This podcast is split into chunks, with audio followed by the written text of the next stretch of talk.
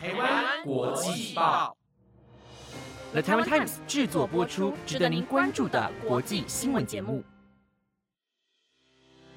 欢迎收听台湾国际报，我是如香，马上带您关注今天九月十八号的国际新闻重点。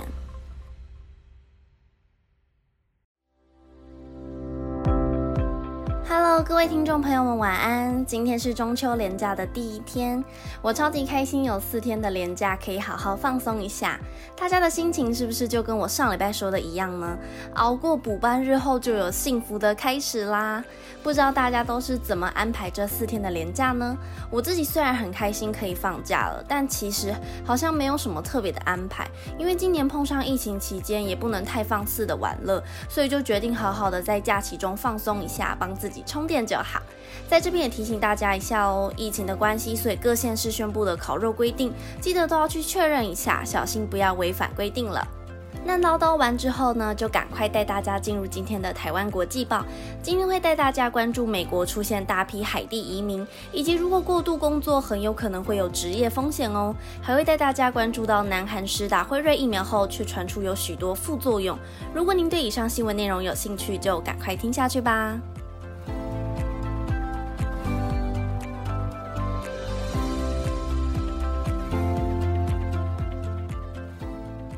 新闻一开始带大家关注美国德州德利奥市在最近涌入大批非法移民，这些移民大多来自海地，有成人也有家庭。而德利奥市长罗扎诺表示，这些移民全部挤在德利奥国际大桥下，因为这个德州大桥是美国海关与边境保护局的管制区，并且也是连接美国与墨西哥的交界处。不过，因为在一个晚上就涌入大约一万五百零三人，因此造成地方政府还有边境巡逻队早就不堪负荷了。虽然海关与边境保护局有声明表示，目前已经派遣更多人力还有资源到场协助，也规划暂时先将大批移民。集合到德利奥国际大桥下的遮阴处，但也还是有州长批评联邦政府反应迟缓，在面对大批移民涌入，无法紧急的做出对策，更表示联邦政府处理边境问题和撤离阿富汗一样糟糕。而目前白宫还没针对海地人大量涌入德利奥市做出回应，因此在野的共和党和执政的民主党都呼吁拜登要尽快采取行动。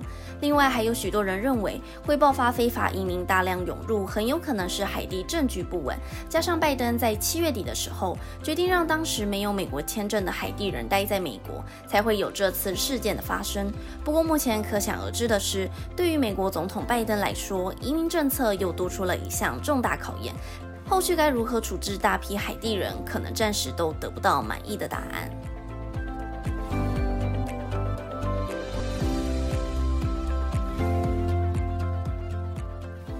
南韩在十七号下午疫苗接种率正式突破百分之七十，已经施打过疫苗第一剂的人数高达三千六百万人，也有许多年轻人都已经接种完疫苗。其中辉瑞 BNT 疫苗就是适合给年轻族群的民众施打。不过就在最近，南韩却不断传出有民众施打完辉瑞疫苗后有头痛的副作用出现，但最后竟然也变成脑出血的案例。根据南韩中央日报报道，最近有两名才二十多岁的女子施打完疫苗后，都感到头痛欲裂，后接送往了医院急诊室。经过诊断后，才发现是脑出血。其中一名女子还因为吃了大量止痛药，到现在都还没有恢复意识。而两名年轻女子的家属则是气愤的在青瓦台官网上发出联署，希望政府尽力在疫苗覆盖率上也能多花点心力，关注受到疫苗副作用所苦的人民。而他们也希望，如果遇到施打疫苗后有严重副作用的民众，政府能够帮忙负担医疗费用，以及提供更多的医疗资源。另外，虽然目前有一名女子在经过治疗后已经可以出院了，不过她表示还是会有头晕、恶心、想吐、头痛等症状，因此她也呼吁政府不要将这些症状都归咎于疫苗的副作用，而是应该正视这个问题，并且负起责任才对。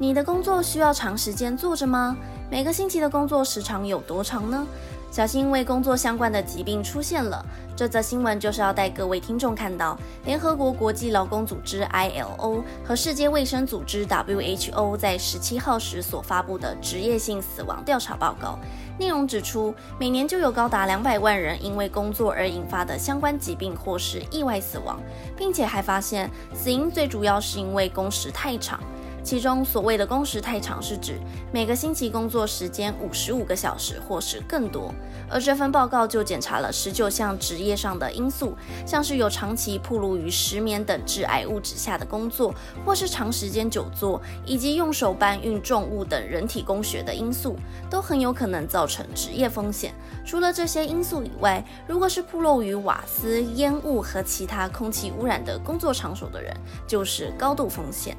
另外，报告中还发现，在二零一六年与工作有关的死亡当中，疾病足足就占了百分之八十二。其中最大的死亡原因是慢性阻塞性肺疾病，在当年就造成了四十一万五千人死亡。职业伤害则是占所有工作相关死亡的百分之十八。国际劳工组织秘书长赖德表示，这些资料可以让我们知道工作相关疾病的风险，有助于形成政策和实务做法，以便营造更健康、更安全的工作环境。工作非常重要，但在工作之余，还是要多注意自己的身体状况，也要注意不要工作超时了，不然很有可能造成工作过度、身体吃不消的状况。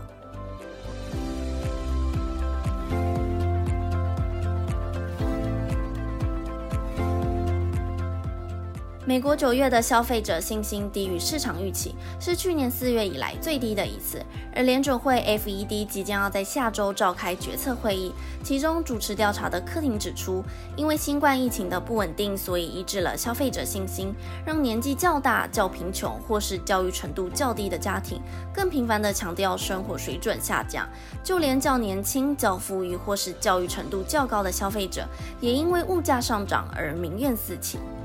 其中，根据仿调，多数经济学者下修第三季经济成长率预估，从百分之七调降到百分之四点四。第四季成长率预测也会由百分之五点九下修到百分之五点一。而最主要的原因就在于新冠疫情的恶化，冲击了经济复苏。另外，FED 之后也将公布最新的经济与通货预测。有学者就认为，FED 将上调今年的通货率预估到百分之三点九，明年为百分之二点二。不过，失业率可能还要再等个两年了，直到二零二三年才很有可能回到疫情之前的百分之三点五。而经济学者则认为，FED 主席鲍尔可能仍然会主导货币政策正常化。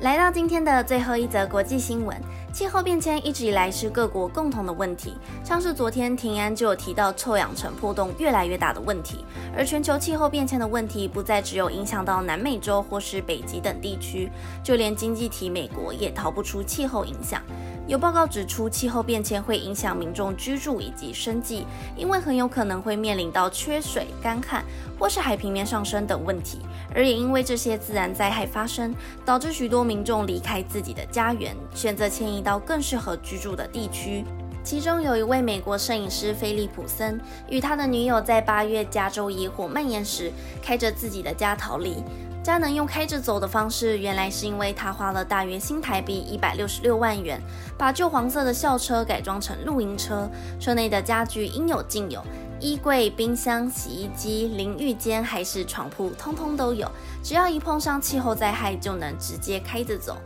不过有小孩的家庭就很难办到了，无法靠一台露营车生活，因此政府应该拟定相关计划，帮助民众能够紧急撤离危险地区，并且有个能够安全避难的家。如此一来，才能真正好好对抗气候变迁所带来的灾害。但是目前最重要的还是各国都要好好做好减碳行动，每个人的小小努力就能让生活更加安全以及舒适。